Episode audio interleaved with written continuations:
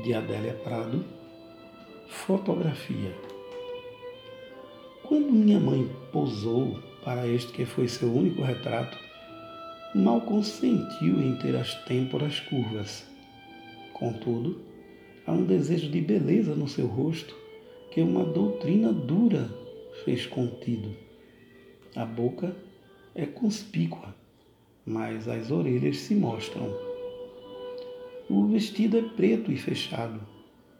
O temor de Deus circunda seu semblante como cadeia, luminosa, mas cadeia.